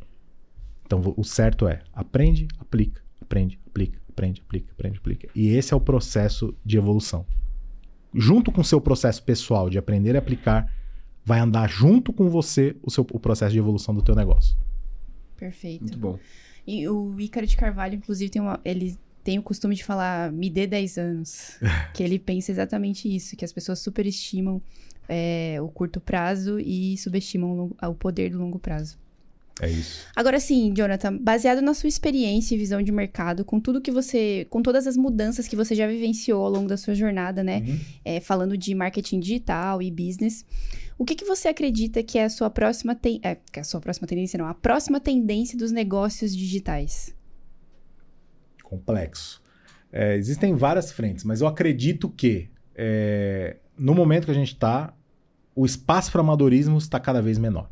Verdade. Então você que está caindo de Justo. paraquedas, é, você pode até ganhar. Ah, tá engraçado, juntando com a história que eu ouvi essa semana, que cara, eu preciso contar. É. Tem uma amiga minha que é corretora de alto padrão. Ela é corretora de casa de rico, né, em outras palavras. E aí ela trabalha na região do Alphaville, em São Paulo, né? Quem conhece São Paulo, Alphaville é o top do top, onde mora artista, onde mora. E aí ela é, já está acontecendo no Alphaville uma, uma movimentação entre os corretores, alertando para o que, que você faz? Ah, eu sou produtor digital. Não alugarei a casa para você. Acreditem. Sério? Porque já está mapeado que o produtor digital está rico hoje e está pobre daqui a seis meses. Caramba. Olha, no dia que ela me contou, eu falei. Faz sentido. Nossa, faz isso daí é sentido. novo pra mim, nunca tinha ouvido falar. Tá mapeado já, porque o cara do digital, ele tá ele acertou um lançamento agora e já compra a casa, já aluga a casa milionária pra postar nos stories e daqui a seis meses ele não tem nem como pagar esse aluguel. Por quê?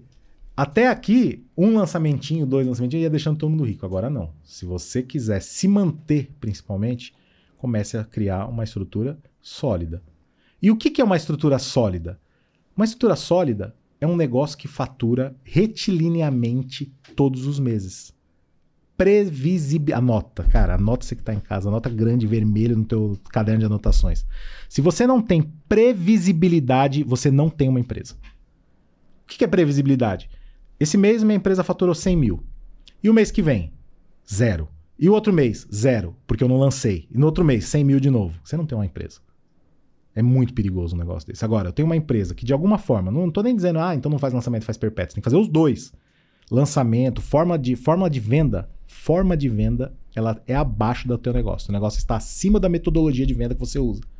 Então, para você ter um negócio tranquilo, você tem que ter previsibilidade. Então, quanto esse mês faturou? 100, o mês que vem 100, o outro mês 100. Então, quanto que sua empresa fatura? Mais ou menos 100 mil reais por mês.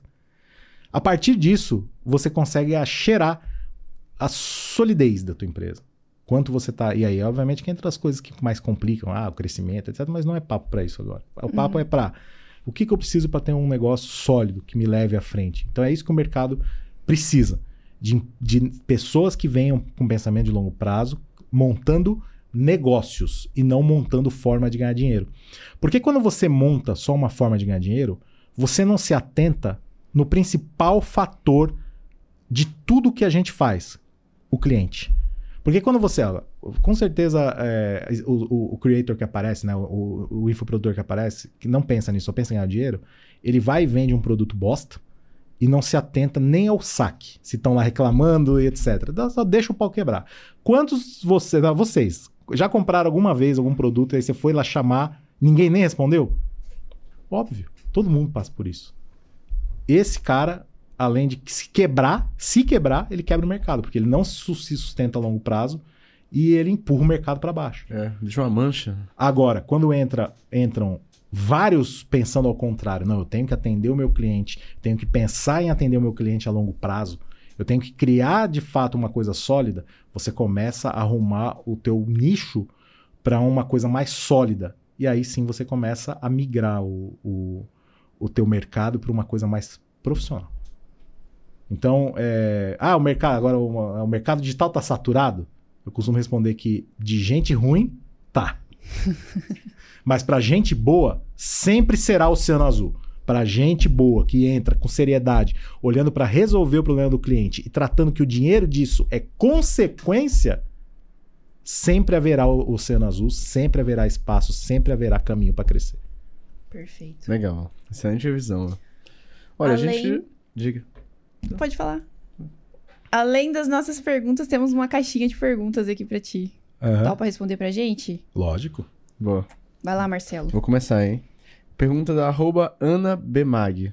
O que define um perfil de vendas de sucesso? O que define um perfil de vendas de sucesso? O que se comunica com mais eficiência com a tua audiência.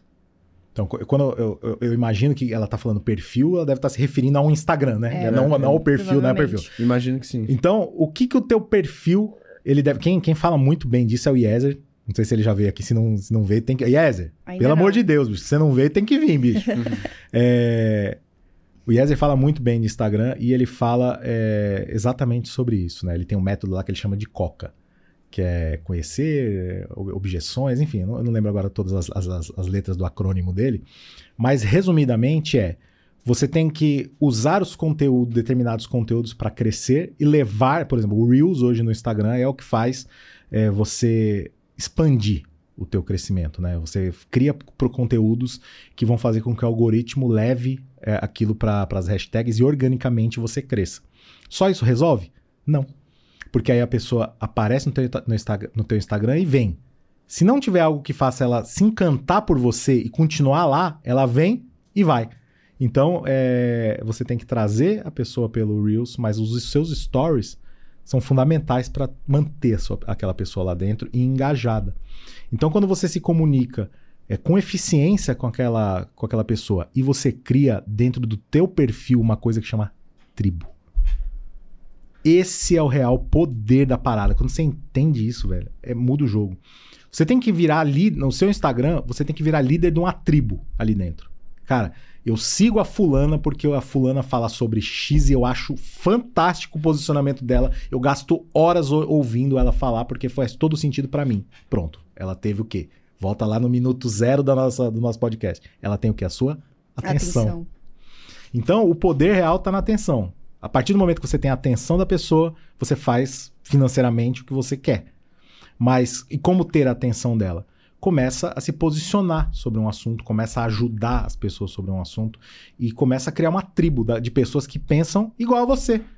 Quando você vira voz de uma tribo, você começa a ter um perfil eficiente e aí se o objetivo que ela está colocando ah, para que eu imagino que seja para vender, né, um perfil que então você tem que ter ser voz de uma tribo que se comunica de uma forma eficiente, que tem pessoas que ouvem o que você fala e por último que consomem o que você indica. Aí você consegue monetizar aquela atenção que as pessoas estão dando para você.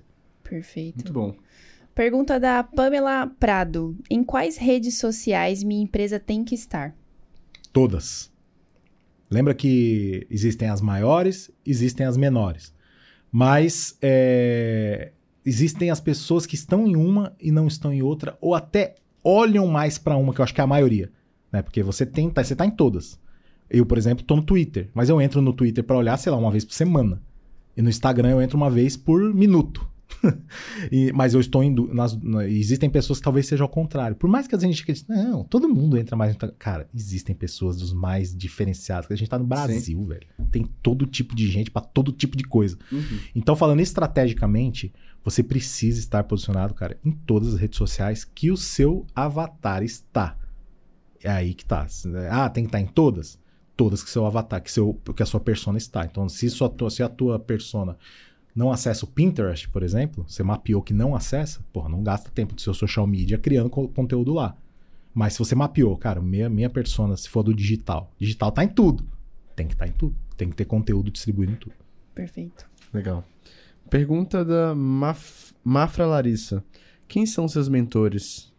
Nossa, são alguns, cara. Eu tenho. Eu acho assim, se você quiser ir para algum lugar, é, é clichê de novo, né? Quer ir rápido, vá sozinho. Quer ir longe, vá acompanhado. Sim. É real.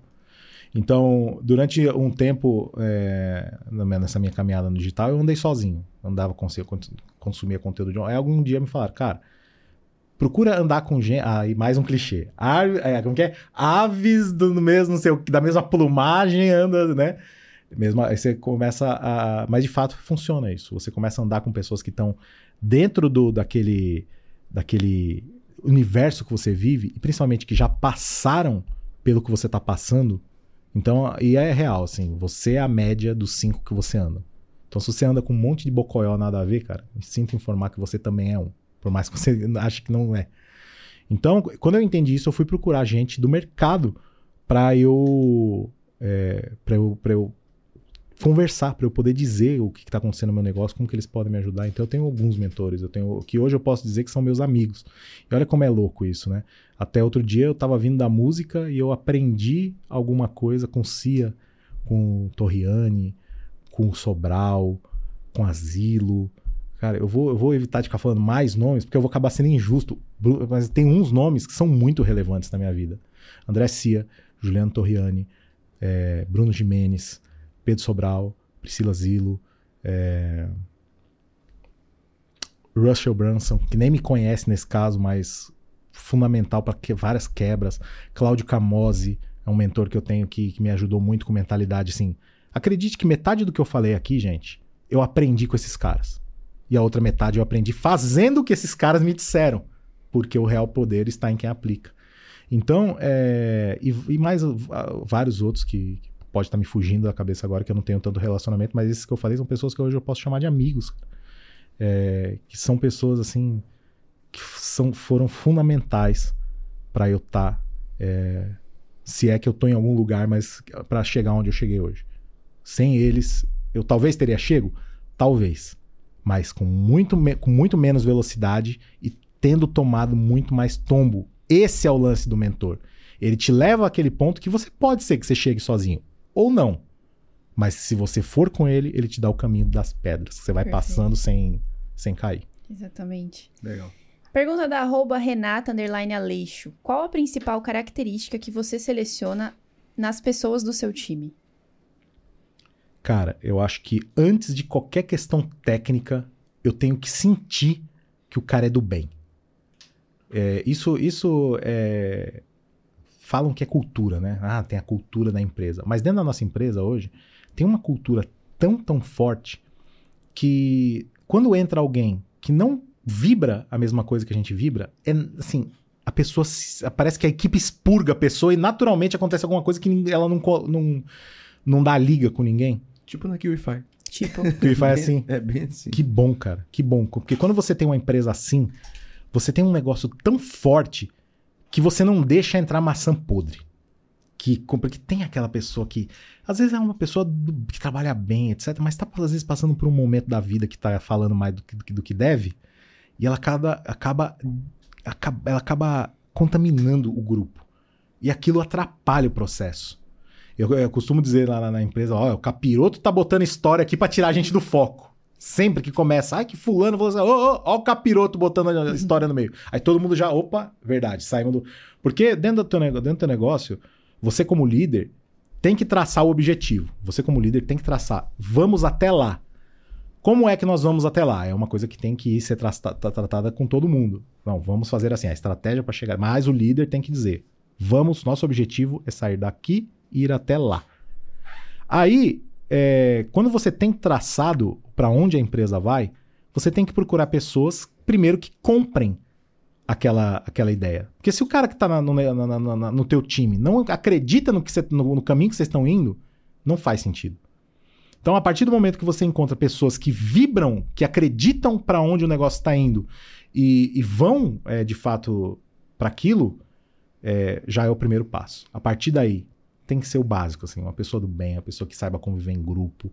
E aí, para isso, a gente faz vários testes hoje, tem o DISC, tem etc, para que a gente tente entender mais. Mas tem aquele terceiro fator, que, que não é o, as análises, que é o. Sabe, o sentir. Uhum. Então, todo mundo que a gente contrata, é, eu sento e converso, pelo menos um pouco, e não falo nem de trabalho. Vamos conversar, e aí, como é que é? E aí, eu já errei várias vezes. A pessoa na hora da, que você conhece é uma, no dia a dia é outra. Infelizmente, a gente tem um propósito muito maior. Nosso propósito é ir até lá. Vai com a gente quem quer ir. Quem não quer ir vai ficando no caminho. Infelizmente, mas é assim. Exatamente assim. Olha, uma pergunta da Gi Araújo X. Como você tem usado estratégias de inteligência artificial e automações nos seus processos? Genial essa pergunta, cara. Tá, acho que tá, tá, o, tá o flow disso agora, Sim. né? Pô, Tá em alta. inteligência artificial. E eu dei, eu dei sorte de estar no Honor, né? Um dos masterminds que eu tô é o Honor, que é o mastermind do CIA. E o CIA foi um que se encantou muito rápido por inteligência. E o CIA caiu de cabeça. Quem, quem acompanha você deve estar vendo, né? Ele só fala agora. Tanto que ele mudou, né? O CIA é, virou um acrônimo. É, é alguma coisa de inteligência artificial. Não lembro agora o que, que é o CIA. Então, CIA virou um acrônimo do, do- do- de inteligência arti- artificial. Então, eu tô acompanhando muito é isso através do CIA e tudo que ele vem ensinando pra gente. Afinal, ele é meu mentor. E eu uso, assim, a inteligência artificial hoje, falando é, inicialmente do chat GPT, ele está presente em toda a minha estruturação de conteúdo dos meus clientes. E não só de conteúdo, como criação. Então, ah, mas como é que eu uso o chat GPT? Para você usar ele com eficiência, você primeiro precisa gastar o teu tempo. Então, é, é, pensa-se assim, não, não vou usar inteligência artificial porque eu sou preguiçoso. E aí eu passo lá pro robô fazer para mim. Primeiro, você pode até ser preguiçoso, nada contra os preguiçosos. Mas você tem que ir lá primeiro e ensinar o robô tudo que ele tem que saber. E aí, como é que eu. Mas o que, que eu sei? Como, como, como que eu faço para saber é, o que, como eu ensino o robô? Pergunta para ele. Uhum. Então você começa falando para o robô assim: a missão é: temos que criar um novo nome para uma marca de shampoo, por exemplo. O que, que eu tenho que te dar de informação? Me, me, me, passe- me faça uma lista, me faça uma lista das informações que eu tenho que te passar. Aí ele vai te responder. Me diga, prum, isso. Você vai lá e responde. Aí você responde tudo o briefing para ele. E aí você manda. E aí você pergunta para ele: tem mais alguma informação que eu preciso te dar para você me ajudar a criar um nome para essa marca? Ele vai responder não. Fala, então tá, então me forneça 50 nomes possíveis para essa marca. Pum, vem aquele monte de nome. E aí vem um monte de nome ruim. Igual um brainstorm com uma. Mas a questão é: quem tem agência sabe o que eu tô falando. Se você for fazer isso, esse brainstorm com pessoas, isso vai demorar uma semana. Isso, isso que eu tô dizendo acontece em 10 minutos. É muito louco. E esse exemplo que eu tô usando de marca de shampoo é, um, é prático. É uma coisa que eu fiz. Tem uma marca que a gente tá saindo agora. Eu só não vou falar o nome ainda porque a gente não registrou. Mas eu criei com o chat GPT. E aí a gente, ele me deu lá 50 sugestões, aí 48 foram ruim, ruins, mas eu gostei de duas. Falei, ó, gostei dessa por causa disso e gostei dessa por causa disso. Me, me dê mais 50 agora nesse raciocínio. Rum de novo. E aí você, você vai arrancando dele, você vai fazendo, entendendo que ele não vai te substituir, mas ele vai dar velocidade no que você gastaria dias para fazer. Sim. E aí, é, a- o, nome, e o nome dessa marca, assim, na minha forma de pensar, até com a minha equipe, cara, ficou genial, cara. Como é que o robô conseguiu pensar no negócio tão, tão, tão, Legal. e aí, por último, depois que saiu a atualização do GPT, onde ele, ele, ele fala com, a, com o Google, afinal ainda, procura no Google pra mim se esse nome já existe. Procura pra mim se não existem nomes parecidos. E aí ele até o Google ele vai, aí depois eu vou lá no INPE, né, que é o Instituto Nacional da, da Patente, né, e pesquiso se tem, se não tem, tal. Validão uma marca do zero que não tem lugar nenhum. E aí a gente nesse momento estamos registrando ela essa semana e daqui a uns dois meses vai ter um, um shampoo novo no mercado vai vir fazendo escândalo com um monte de influencer, aí todo mundo vai saber qual é. Meu, que Legal, legal. Tem que que, saber trabalhar com ele, né? É isso. Cara, mas assim, eu, eu, eu- a gente brinca lá no escritório que o, o meu, eu já falo que é o meu secretário. Aí as meninas ainda falam, vai- as minhas de copy que ficam com aquele ciúminho, né? Vai lá então, fala lá com o seu secretário quando elas acertam uma copy bem emocional. Porque, cara, o- eu não acredito que o robô em algum momento vai substituir o humano. O robô ele pode ter várias coisas, mas sentimento só o humano tem. A hora que o robô tiver sentimento, mas fudeu. Aí vai ser tipo É. igual do Schwarzenegger, aquele filme lá das máquinas, né?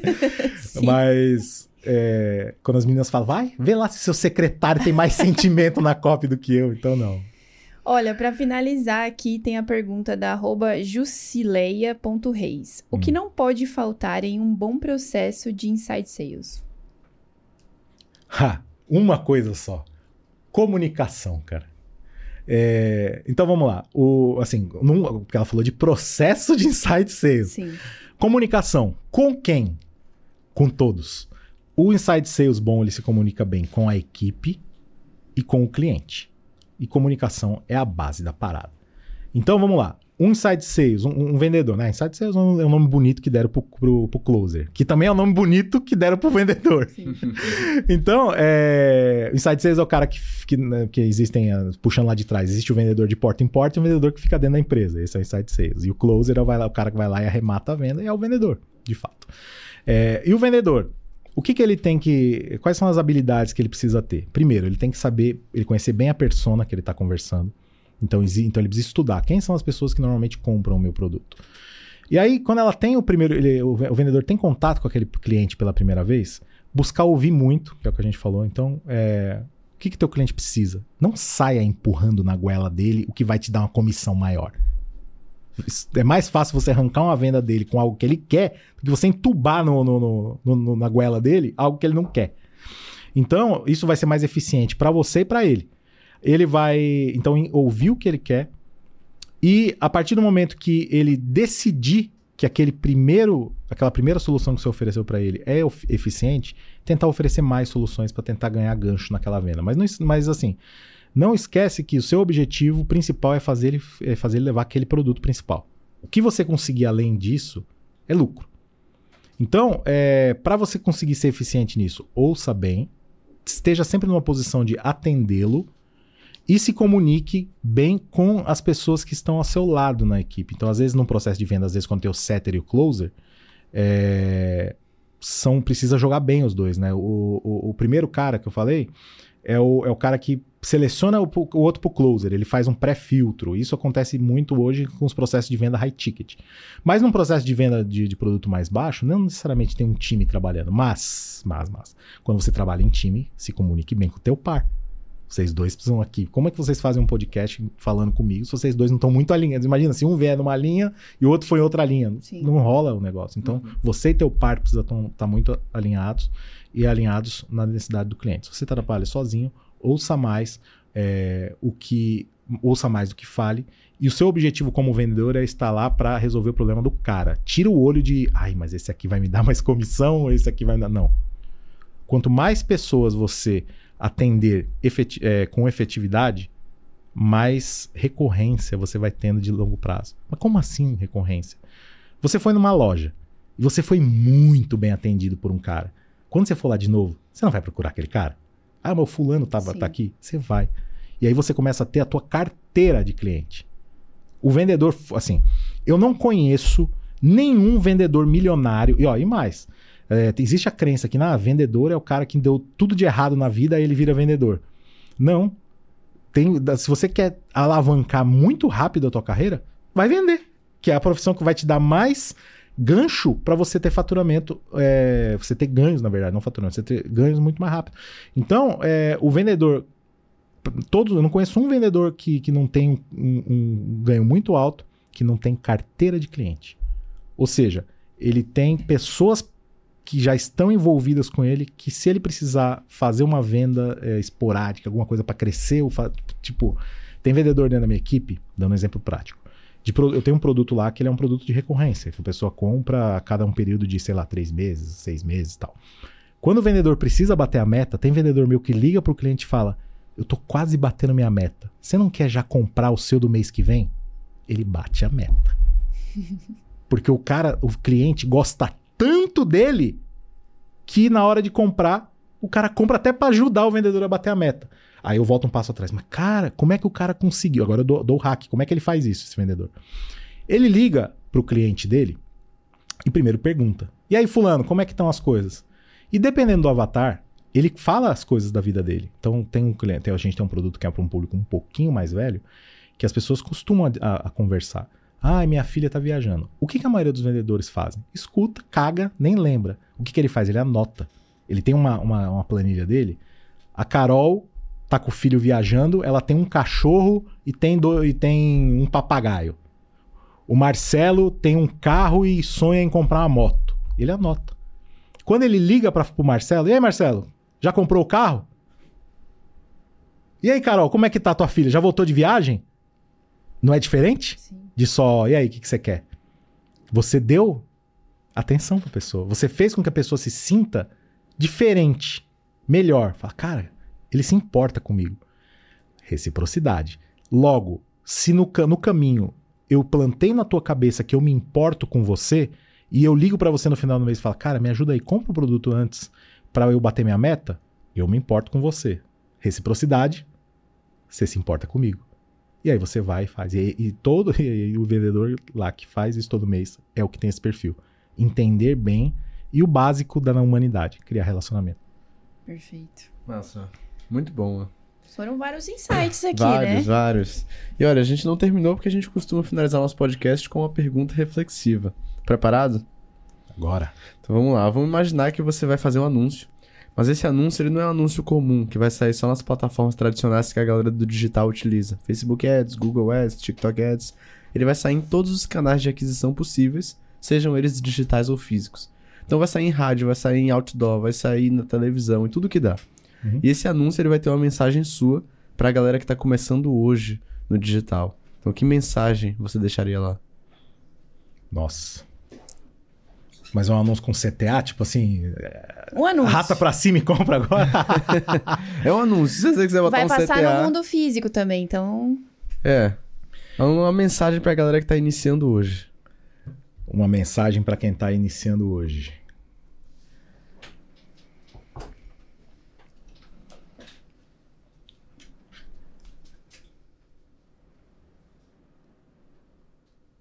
Pensar, não sei.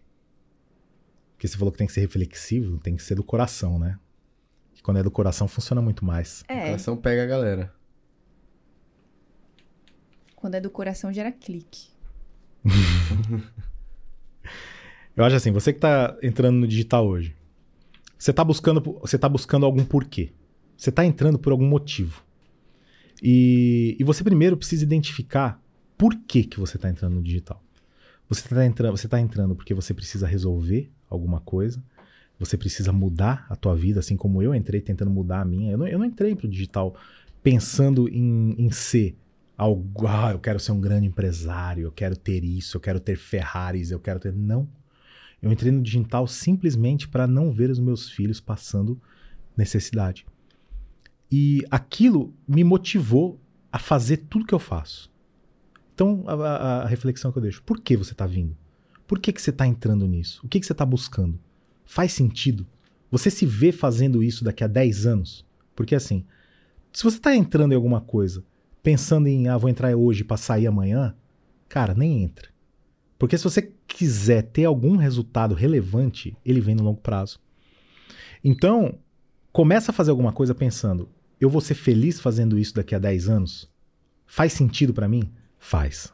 Aquilo que eu tô, é, esse caminho que eu tô escolhendo, ele me aproxima ou ele me afasta do meu sonho principal? Ele me aproxima. Então vai.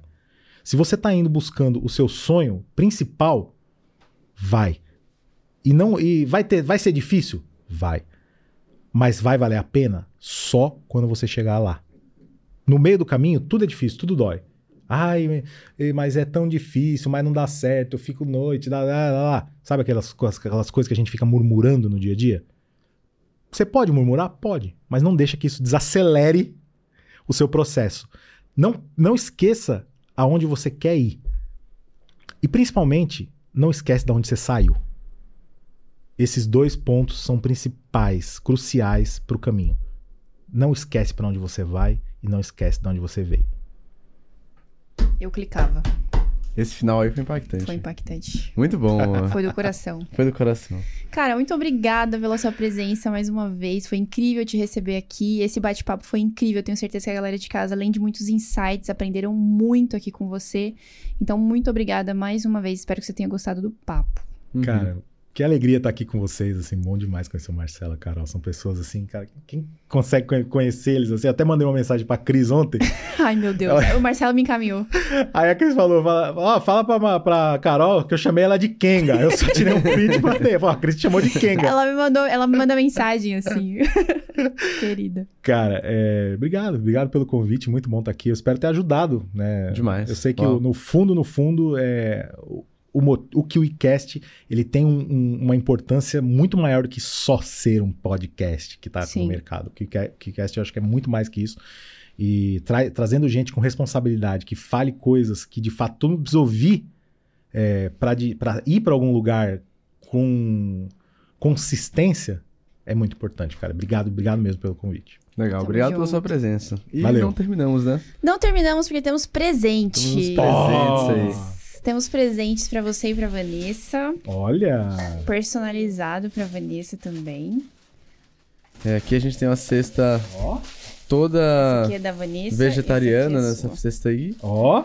E Ó. essa cesta aqui é sua. Muito bom, obrigado, gente. Essa aqui é a cesta Gente. da alegria. Quem veio aqui já na cidade da, da, Kiwi- da- onde fica a KiwiFi, eu não sei o que, que eles fizeram, mas tem KiwiFi na cidade inteira. Você vai no restaurante, tem uma almofada. Você vai no, no hotel, tem a toalha verde. Cara, e agora aí eu, eu lembrei disso porque aqui tem a cesta na cesta do negócio da KiwiFi.